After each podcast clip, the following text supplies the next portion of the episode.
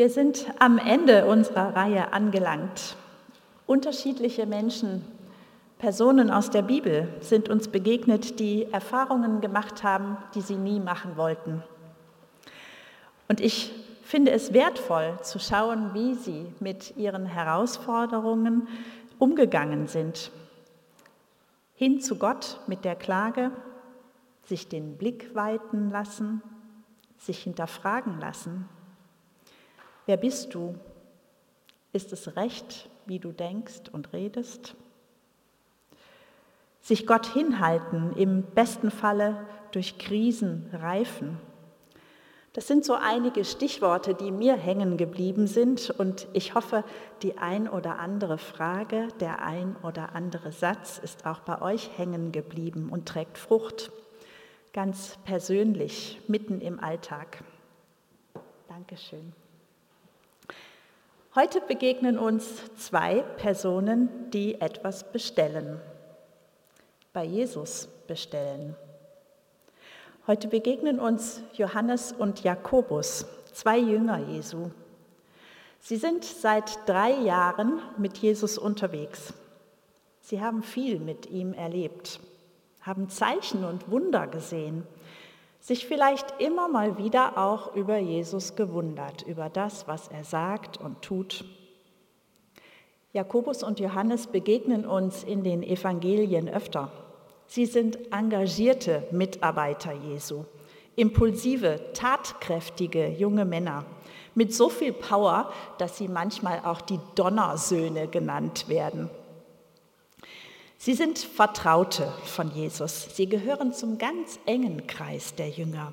Jesus vertraut sich ihnen an und nimmt sie mit in besondere Zeiten der Gottesnähe mit seinem Vater im Himmel.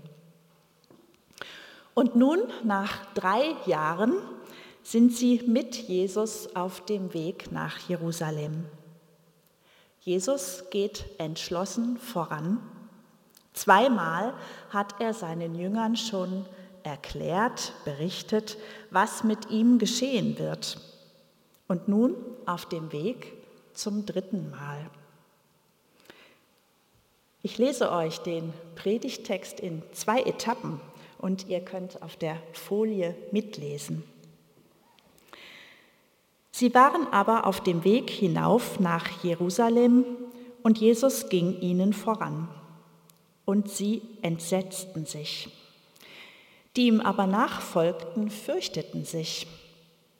Und er nahm abermals die Zwölf zu sich und fing an, ihnen zu sagen, was ihm widerfahren werde. Siehe, wir gehen hinauf nach Jerusalem, und der Menschensohn wird überantwortet werden den hohen Priestern und den Schriftgelehrten, und sie werden ihn zum Tode verurteilen und den Heiden überantworten. Und die werden ihn verspotten und anspeien und geißeln und töten. Und nach drei Tagen wird er auferstehen. Wir können uns vorstellen, dass das kein fröhlicher Klassenausflug war. Die Jünger fürchten sich, die Stimmung ist gedrückt, angespannt, man kann es förmlich spüren. Aber sie gehen mit. Im Text heißt es, Jesus sagt, wir gehen hinauf nach Jerusalem. Jesus mit seinen Jüngern, tief verbunden. Wir gehen hinauf. Ich nicht ohne euch und ihr nicht ohne mich. Wir gehen den Weg gemeinsam. Christsein ist manchmal Schicksalsgemeinschaft mit Jesus. Wisst ihr, sagt Jesus, mit allem, was ihr erleiden mögt, ihr seid nicht ohne mich und ich nicht ohne euch. Und diese Christusverbundenheit ist eine starke Kraft im Leben und hoffentlich auch im Sterben. Das galt für die Jünger damals und es gilt für uns auch heute. Die beiden, Jakobus und Johannes, unterhalten sich vielleicht leise. Wer weiß, was uns erwartet in Jerusalem. Und wenn es zum Schlimmsten kommt? Und so kommen sie auf eine verwegene Bitte. Sie geben bei Jesus eine Bestellung auf für den Fall das. Da gingen zu ihm Jakobus und Johannes, die Söhne des Zebedäus, und sprachen zu ihm, Meister, wir wollen, dass du für uns tust, was wir dich bitten werden. Er sprach zu ihnen, Was wollt ihr, dass ich für euch tue? Sie sprachen zu ihm, Gib uns, dass wir sitzen, einer zu deiner Rechten und einer zu deiner Linken in deiner Herrlichkeit. Jesus aber sprach zu ihnen, Ihr wisst nicht, was ihr bittet. Könnt ihr den Kelch trinken, den ich trinke, oder euch taufen lassen mit der Taufe, mit der ich getauft werde? Sie sprachen zu ihm, ja, das können wir. Jesus aber sprach zu ihnen, ihr werdet zwar den Kelch trinken, den ich trinke, und getauft werden mit der Taufe, mit der ich getauft werde. Zu sitzen aber zu meiner Rechten oder zu meiner Linken, das zu geben, steht mir nicht zu sondern das wird denen zuteil, für die es bestimmt ist. Und als das die zehn, die anderen Jünger, hörten, wurden sie unwillig über Jakobus und Johannes. Da rief Jesus sie zu sich und sprach zu ihnen, ihr wisst, die als Herrscher gelten, halten ihre Völker nieder, und ihre Mächtigen tun ihnen Gewalt an. Aber so ist es unter euch nicht sondern wer groß sein will unter euch, der soll euer Diener sein. Und wer unter euch der Erste sein will, der soll aller Knecht sein. Denn auch der Menschensohn ist nicht gekommen, dass er sich dienen lasse, sondern dass er diene und sein Leben gebe als Lösegeld für viele. Soweit der Text. Johannes und Jakobus geben ihre Bestellung auf, mal vorsorglich. Sie wollen zur Rechten und zur Linken Jesu sitzen im Himmelreich. Das hat was mit Ehre und Macht zu tun. Und wenn sie schon mit Jesus nach Jerusalem kommen, wenn es zum Schlimmsten kommt, dann soll es sich doch wenigstens im Himmel lohnen. In der Kirchengeschichte gab es Zeiten, da war es geradezu ein Wunsch von Christen, zum Märtyrer zu werden. Jesus nimmt mit seiner Antwort dem Belohnungsgedanken, im Himmel werde ich belohnt für meine Taten, jede Berechtigung. Er stellt unsere Vorstellungen auf den Kopf und selbst Jesus sagt, das steht mir nicht zu. Bei euch ist es anders, sagt er. Dienen statt herrschen, das ist angesagt. Und das hatten Jakobus und Johannes nicht bestellt. Ehre und Macht, wenigstens im Himmel, das wäre doch das Mindeste, was ihnen zusteht, oder? Und die anderen Jünger sind verärgert über diesen Vorstoß der beiden. Vielleicht erhoffen sie sich ja ähnliches. Sie waren nur nicht so direkt wie die zwei. Jesus weist Jakobus und Johannes nicht zurück nach dem Motto, was fällt euch ein? Sondern er kommt mit ihnen ins Gespräch. Jesus weist die beiden auf einen Aspekt des Glaubenslebens hin, der bei uns auch nicht an erster Stelle steht. Hier geht es um Nachfolge. Und zwar um Nachfolge Jesu, die auch was kosten kann. Könnt ihr den Kelch trinken, den ich trinke, sagt Jesus. Das ist ein Hinweis auf ein Geschehen kurze Zeit später. Im Garten Gethsemane bittet Jesus Gott seinen Vater, dass der Kelch des Leids an ihm vorübergehe. Und doch willigt er ein und wird so zum Retter aller Menschen. Jakobus und Johannes, die Donnersöhne, antworten Jesus, klar können wir das. Ich glaube, sie haben das durchaus ernst gemeint. Sie waren entschlossen, mit Jesus zu gehen. Ist aber auch ganz schön mutig und vielleicht ein bisschen großmäulig. Im Garten Gethsemane können sie später nicht mal wach bleiben. Jesus versucht seinen beiden Jüngern etwas klarzumachen. Als meine Nachfolger habt ihr einen Auftrag. Ja, ihr werdet die Folgen zu spüren bekommen. Nachfolge kostet. Das erleben unzählige Christen auf der Welt. Jenny hat es schon gesagt, heute ist Gebetstag für verfolgte Christen. Und wir wollen uns jetzt mitten in der Predigt einen Bericht über die Entwicklung von Verfolgung anschauen, der uns den Blick weitet für unsere Geschwister auf der Welt. Danach geht es noch mal ein Stückchen weiter.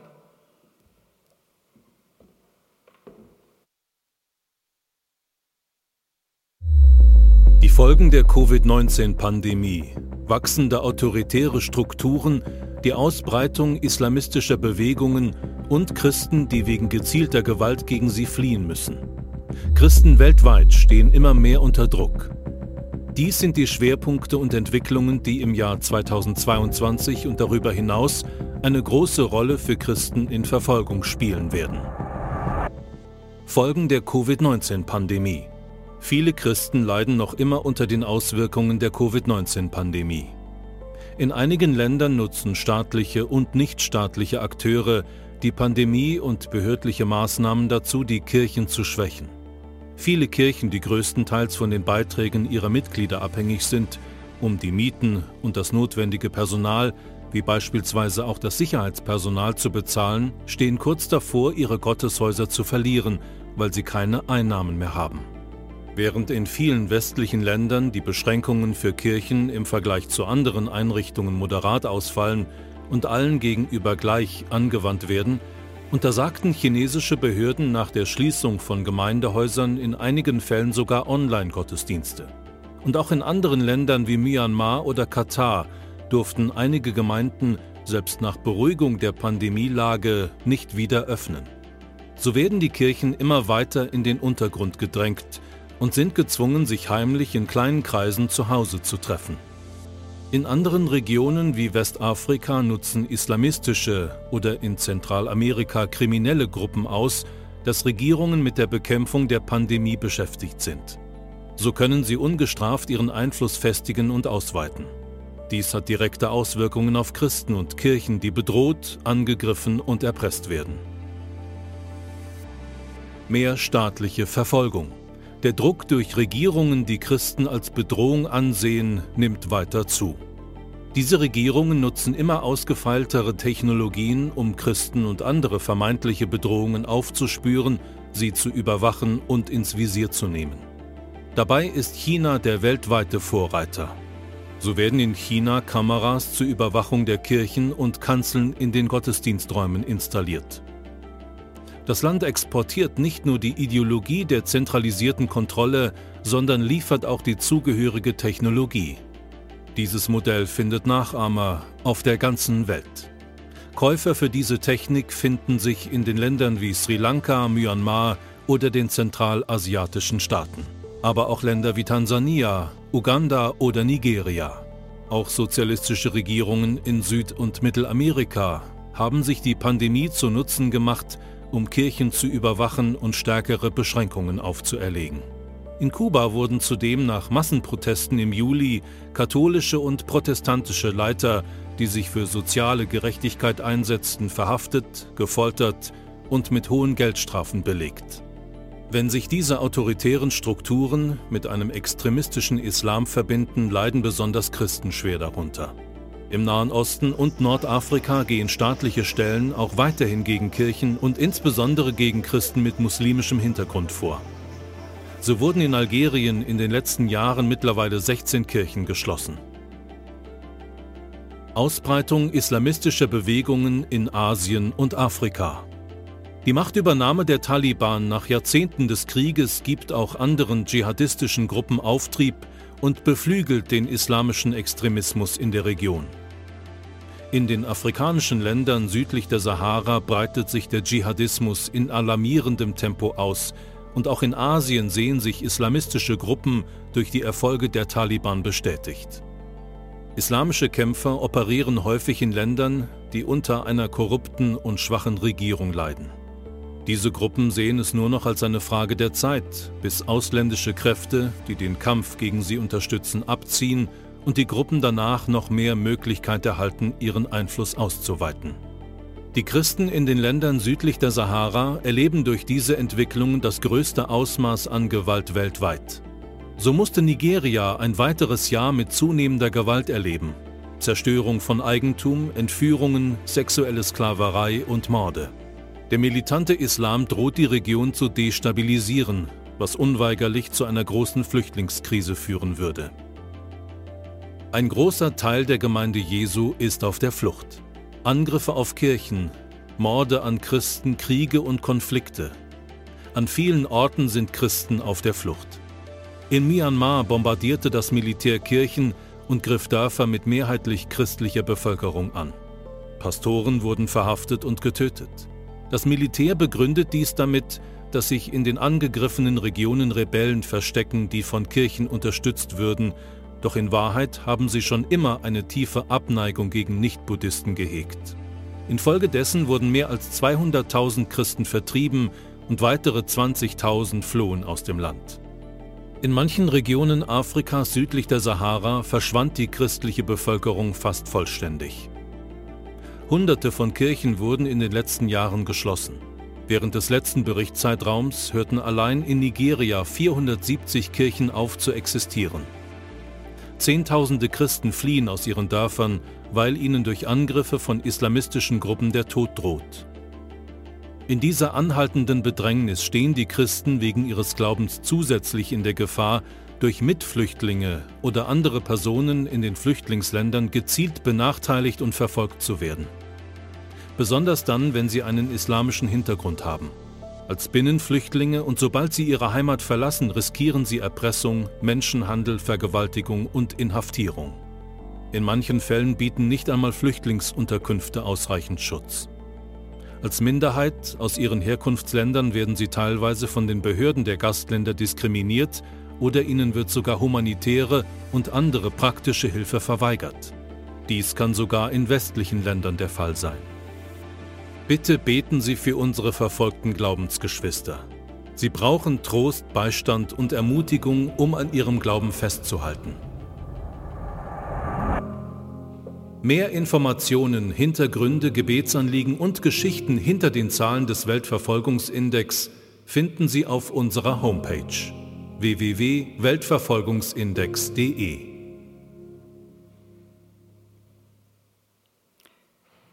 Christsein hat Konsequenzen in ganz vielen Ländern unserer Erde, ganz konkret. Aber auch wir finden es ja nicht immer einfach und selbstverständlich, als Christen hier zu leben, vom Glauben zu erzählen, Jesus nachzufolgen. Im CVJM lesen wir gerade miteinander die Apostelgeschichte. Die Apostel werden auch zur Rede gestellt, verhaftet, verfolgt. Und sie sagen, wir können es aber ja nicht lassen, von dem zu erzählen, was wir gesehen und erlebt haben mit Jesus. Sagen wir das auch? In Jesus gibt es Leben in Fülle, das stimmt. Es lohnt sich, mit ihm zu leben. Erleben wir das? Und sind wir in der Lage, davon zu erzählen, was uns wichtig ist am Glauben? was es uns bedeutet, mit Jesus zu leben. Erleben wir den lebendigen Jesus in unserem Leben ganz konkret mitten im Alltag? Sind wir verwurzelt im Wort Gottes? Hat es tiefe Bedeutung für uns? Und wenn du jetzt merkst, oh, da fehlt mir was, wenn du merkst, dass du Sehnsucht nach Jesus ganz konkret in deinem Leben hast, dann bitte ihn darum, dass er redet und handelt und dir begegnet. Er tut das gern.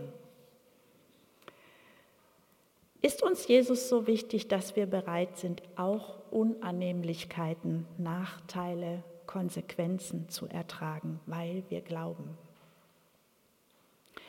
Um das in Kauf zu nehmen, muss ich doch wirklich überzeugt sein, dass Jesus lebt und dass er es wert ist.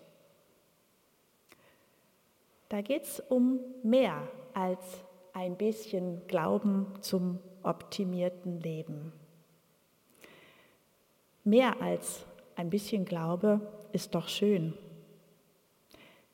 Und manchmal glaube ich, das ist uns nicht so ganz bewusst. Wir betonen anderes.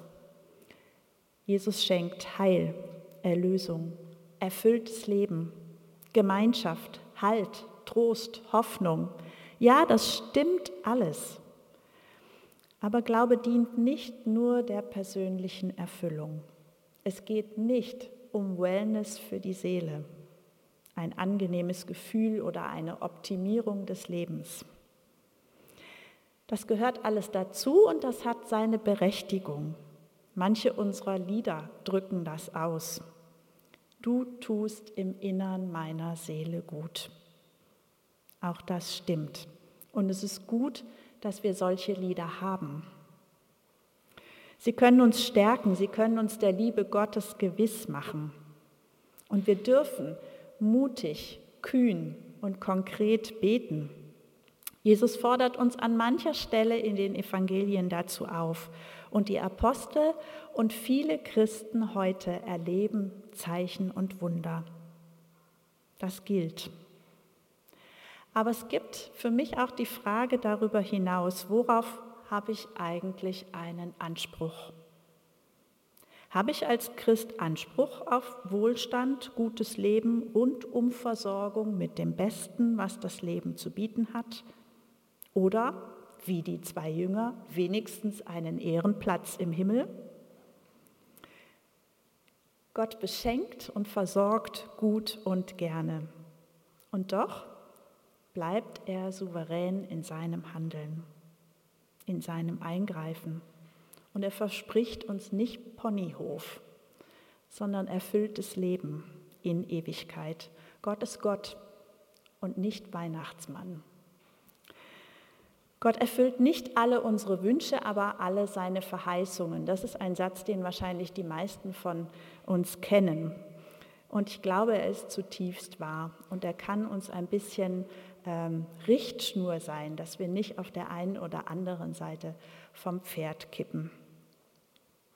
Wir haben wenig Lieder vom Himmel, fällt mir manchmal auf. Vielleicht, weil wir uns den Himmel hier schon wünschen. In Psalm 23 heißt es, du deckst mir den Tisch im Angesicht meiner Feinde. Ah, es gibt sie also, die Feinde, die Widerstände, Sie sind nicht weg, nur weil ich glaube. Und in der Offenbarung ganz zum Schluss steht, Gott wird abwischen alle Tränen von ihren Augen. Das heißt also, vielleicht kommen wir auch mit Tränen an. Es ist ein schmaler Grat. Wir dürfen Gott bitten, mit seiner Auferstehungskraft rechnen, mit seinem konkreten Eingreifen in unser Leben. Das dürfen wir wirklich tun, ganz mutig und konkret. Und wir haben einen Auftrag, von ihm weiterzusagen, ihm nachzufolgen. Und das kann etwas kosten. Das versucht Jesus seinen Jüngern klarzumachen. Und die Frage ist, was ist dein Punkt heute Morgen? Ist es die Bitte, Jesus, zeig dich mir, ich sehne mich nach dir, begegne du mir? Dann bitte ihn drum, ganz konkret. Und wo fordert dich Jesus heraus, ihm nachzufolgen? Wohin ruft er dich? Was ist dein Auftrag? Johannes und Jakobus bekommen etwas ganz anderes, als sie bestellt haben. Wie ist das mit der Bestellung, die du vielleicht nicht aufgegeben hast? Nimmst du sie an, das Päckchen? Ich bin sicher, Gott schenkt alles, was du dazu brauchst, um ihm nachzufolgen, um ja seine Beauftragung erfüllen zu können. Und er schenkt erfülltes Leben in Ewigkeit. Das gilt. Amen.